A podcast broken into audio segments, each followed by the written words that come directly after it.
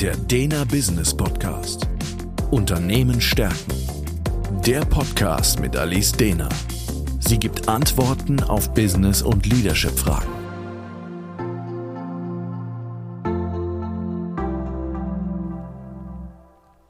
Herzlich willkommen zum Dena Business Podcast. Mein Name ist Alice Dena und Thema heute: Wie komme ich zu guten Teamentscheidungen? Der Status quo. Ein Kunde von mir, ein Unternehmer, hat sich letzt über seine oberste Leitungsebene sehr geärgert. Er hat sich in den letzten Jahren viel Mühe gegeben, seine Managerebene unter sich als Team zu formieren, sodass sie strategische Entscheidungen gemeinsam als Team treffen, um eben entsprechend in den Entscheidungen die Belange der verschiedenen Abteilungen mehr mit einzubeziehen, die Zusammenarbeit zu verbessern und auf einer größeren Wissensbasis diese strategischen Entscheidungen zu treffen, um zu besseren Entscheidungen zu kommen. Jetzt haben sie aber gerade massiv Mist gebaut und eine viel zu risikobehaftete Entscheidung getroffen, die das Unternehmen in die Bredouille bringt. Der Unternehmer hat in Einzelgesprächen danach versucht herauszufinden, wie das passieren konnte oder was genau da passiert ist. Und dabei hat sich eben herauskristallisiert, dass einzelne Manager diese Entscheidung gar nicht gut geheißen haben, aber das Gefühl hatten, das ist eben der Common Sense und deswegen die Entscheidung mitgetragen haben. Und es war gar nicht mehr komplett herausfilterbar, wie diese Entscheidung eigentlich genau zustande gekommen ist. Generell ist momentan ja die Idee, dass der Teamgedanke im Umgang mit der VUCA-Welt ganz wichtig ist. Denn gerade in unsicheren Situationen scheinen eben Teams die Lösung zu sein. Denn wenn man die Definition von Team anschaut, ist es genau das, was es definiert. Das heißt, ein Team, zum Beispiel auch im Sport, findet man immer dann, wenn ein Team einer unsicheren Situation mit unvorhersehbaren Komponenten und Herausforderungen gegenübersteht, also wie ein Sportteam in einem Wettkampf, und eben Lösungen dafür finden muss, die so noch nicht gegangen worden sind. Und da scheint es eben besser zu sein, so etwas gemeinsam als Team zu lösen, als als Einzelne oder als Summe von Einzelnen. Das findet man in den meisten Ballsportarten wie Fußball oder Basketball. Da wurde es mir gerade sehr deutlich, dass eben ein Team aber auch was anderes ausmacht als diese Summe von Einzelleistungen. Meine Tochter spielt Basketball und die Mannschaft, in der sie spielt, wurde so groß, dass die Trainerin gesagt hat, sie kann gar nicht immer genug äh, Spielerinnen mit zu den Spielen nehmen, sodass die Spielerfahrung zu klein bleibt und hat deswegen entschieden, die Mannschaft in zwei Teams zu unterteilen, die beide in der Liga dann entsprechend spielen. Sie hat den Eltern erzählt, dass sie versucht, zwei gleich starke Teams zusammenzusetzen. Als wir dann aber die Liste der Namen bekommen haben, waren viele Eltern der Meinung, dass es recht offensichtlich ist, dass dieses eine Team stärker sein wird als das andere. Einfach weil in diesem Team wirklich sehr starke Spielerinnen aufgestellt waren. Nach drei Monaten Spielzeit zeigt sich jetzt aber plötzlich etwas anderes. Das heißt, das vermeintlich stärkere Team hat schon einige Spiele verloren, wohingegen das vermeintlich schwächere Team bislang ungeschlagen ist. Interessant war auch zu beobachten, die beiden Teams haben in der Liga einmal auch gegeneinander spielen müssen. Und da ja sie dieselbe Trainerin haben, hat die Trainerin entschieden, bei diesem Spiel sich komplett zurückzunehmen und die beiden Teams sich selbst organisiert entscheiden zu lassen, wie sie sich auf dem Spielfeld aufstellen wollen. Und das war wirklich interessant zu beobachten, denn das vermeintlich stärkere Team, das hatte viele Konflikte bei diesen Aufstellungen und war auch nicht sehr gut darin, gute Subteams ähm, für das Spielfeld zu finden. Wohingegen das vermeintlich schwächere Team sehr gut zu sehr guten Entscheidungen kam. Also das heißt, sie waren schnell darin, Entscheidungen zu treffen und haben es geschafft, sehr ausgewogene Subteams aufs Spielfeld zu schicken, wo wirklich immer ähm, jüngere Spielerinnen mit erfahreneren Spielerinnen zusammengearbeitet haben. Und dann haben sie es auch noch geschafft, auf dem Spielfeld diese unerfahreneren Spielerinnen optimal mit einzubeziehen ins Spiel und die wirklich mitzunehmen. Und damit waren sie erfolgreicher, obwohl die Summe der Einzelspielerinnen das nicht hat vermuten lassen. Und ähnlich ist das eben manchmal auch in Unternehmenskontexten. Das heißt, ich kann nicht per se davon ausgehen, nur weil ein Team gemeinsam entscheidet, dass es unbedingt die besseren Entscheidungen sind. Entscheidend ist dafür, wie dieses Team zusammengesetzt ist und wie die sich als Team schaffen zu formieren und da äh, entsprechende nachteilige Effekte auch ähm, zu umgehen. Aber wie kann man es schaffen, diese Teams so zusammenzusetzen, dass Teamentscheidungen am Schluss wirklich zu guten Entscheidungen oder besseren Entscheidungen werden? Der Ansatz. Die Idee, warum Teamentscheidungen besser sind, ist ja, dass verschiedene Perspektiven mit aufgenommen werden können und eben ein Thema zugleich in die Breite und auch in die Tiefe gedacht werden kann. Etwas, was ein Einzelner ja gar nicht so zu leisten vermag. Aber es funktioniert nicht immer, wie das Beispiel des Unternehmers am Anfang gezeigt hat. Und da stellt sich jetzt die Frage, woran das liegen könnte. Und es gibt verschiedene Gruppeneffekte, die psychologisch untersucht werden, die eben dahinter stecken, warum Gruppenentscheidungen manchmal nicht so ausfallen, wie man sich das erhofft. Und um da ein bisschen näher in das Thema einzuführen, möchte ich erstmal erklären, was man eigentlich als Teamleistung definiert. Das heißt, ich habe immer erstmal eine potenzielle Teamleistung das ist die Leistung, die erzielt worden wäre, wenn ich die einzelnen Teammitglieder unabhängig voneinander arbeiten lasse und das Ganze summiere. Jetzt gibt es aber in der Realität die tatsächliche Teamleistung. Und die entsteht dadurch, dass es eben zwei verschiedene Einflussfaktoren gibt, nämlich einmal Prozessgewinne. Prozessgewinne sind Synergien, die eben zwischen den Teammitgliedern entstehen und dadurch die individuelle Leistungsfähigkeit steigern. Also so wie es bei diesem vermeintlich schwächeren Basketballteam passiert ist. Das heißt, wenn ich die Summe der Einzelspielerinnen genommen hätte, hätte man gesagt, das Team ist schwächer als das andere Team. Aber es gab ganz viele Prozessgewinne. Im Unternehmenskontext können solche Prozessgewinne eben eine höhere Gedächtnisleistung im gesamten Team oder eben auch der Austausch von Ideen, Entscheidungen auf einer größeren Wissensbasis sein oder verteilte Verantwortung und dadurch auch ein gesteigertes Verantwortungsbewusstsein und Verantwortungsübernahmebereitschaft. Eine Art von Prozessgewinnen ist zum Beispiel auch der Köhler-Effekt, den man auch aus Sportmannschaften kennt. Hm, bei diesem Köhler-Effekt, da strengen sich eben schwächere Teammitglieder mehr an, als wenn sie individuell arbeiten würden, um eben zu vermeiden, dass sie für eine schwache Gruppenleistung am Schluss verantwortlich sind. Aber neben diesen genannten Prozessgewinnen gibt es leider auch Prozessverluste. Und Prozessverluste können Koordinations- oder Motivationsverluste sein, die eben durch die Zusammenarbeit in der Gruppe entstehen zum Beispiel durch schlechte Absprachen oder Konflikte, unklare Verantwortung oder Überforderung durch vielleicht ein entstehendes Chaos, dadurch, dass Verantwortungen nicht mehr so klar sind.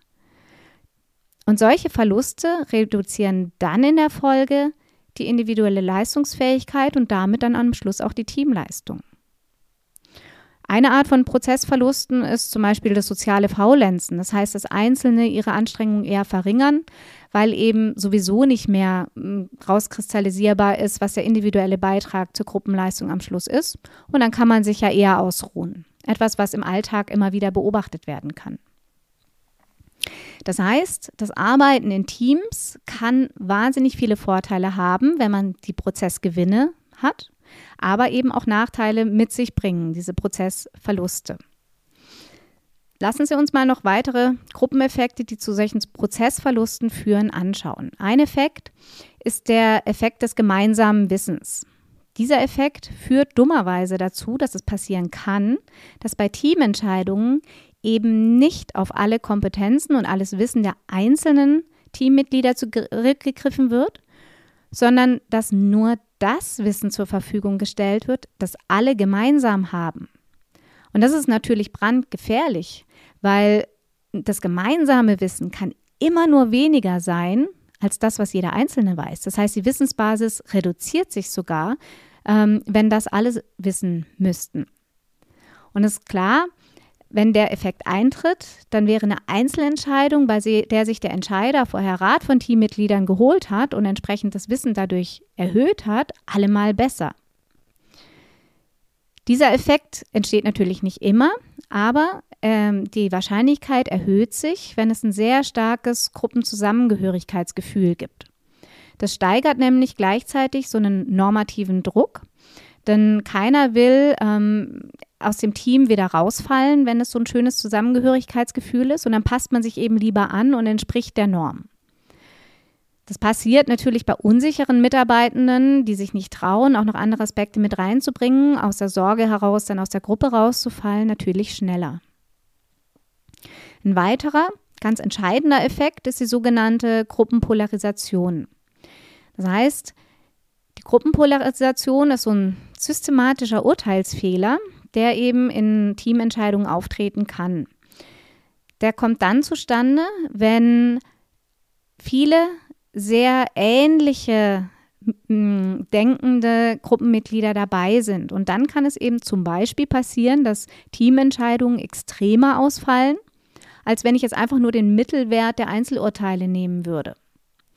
Woran es ganz genau liegt, ist nicht geklärt, aber es wird eben angenommen, dass zu Beginn von so einer Teamdiskussion schnell so eine Entscheidungstendenz äh, sich herausbildet und daraufhin viele Argumente für diese Entscheidungstendenz, für diese Position gesammelt werden und verhältnismäßig wenig Argumente in die andere Richtung.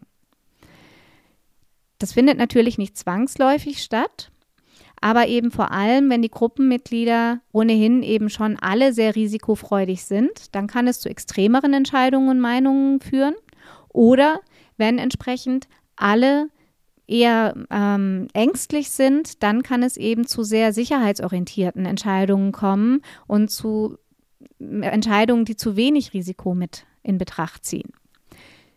Dieser Effekt, dass es zu extrem war, zu äh, risikofreudig, genau das hat eben ja der Unternehmer erfahren bei seinen Management-Team, die eben alle generell eher risikofreudig sind.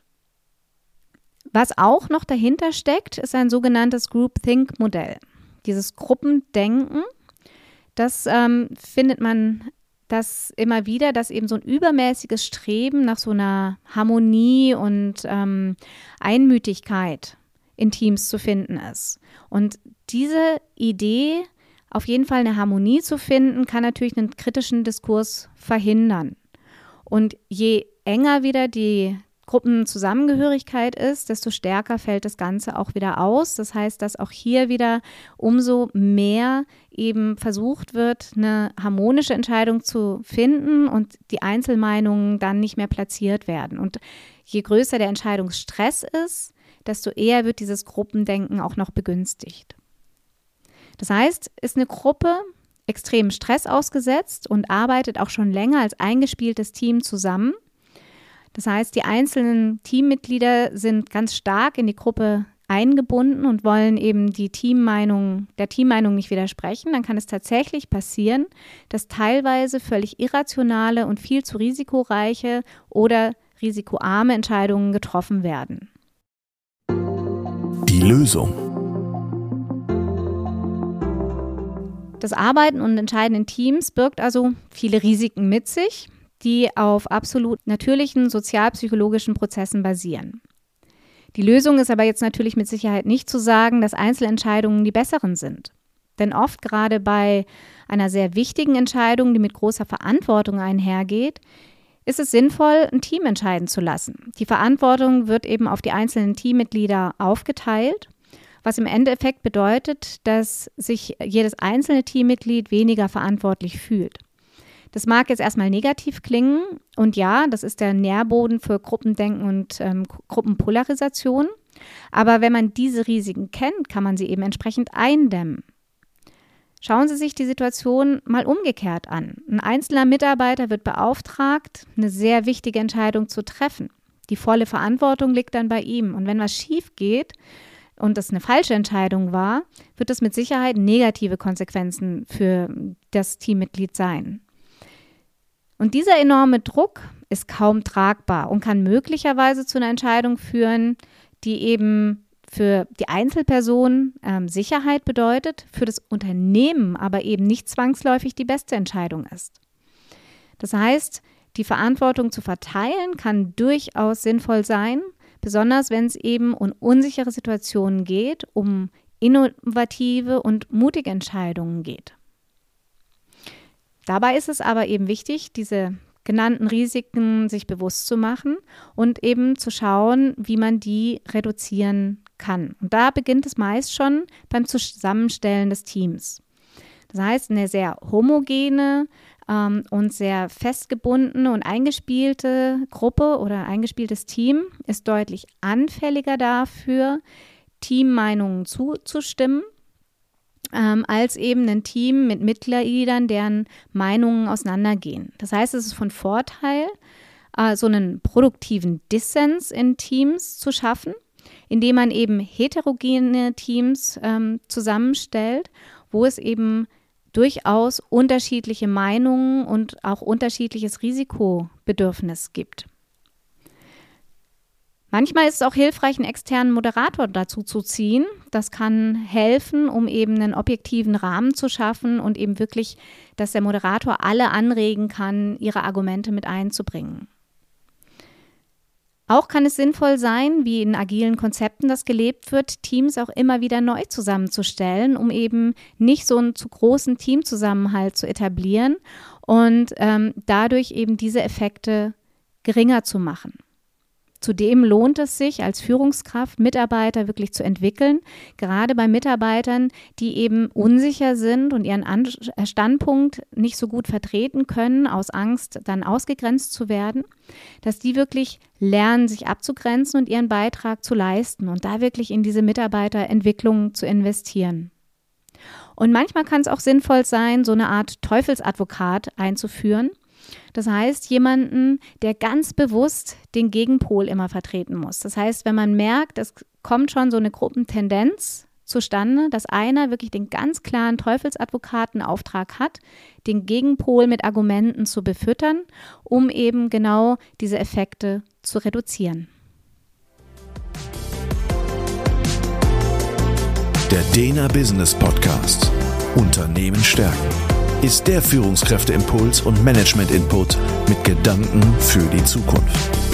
Für weitere Informationen und Fragen finden Sie uns im Internet unter www.dena.academy.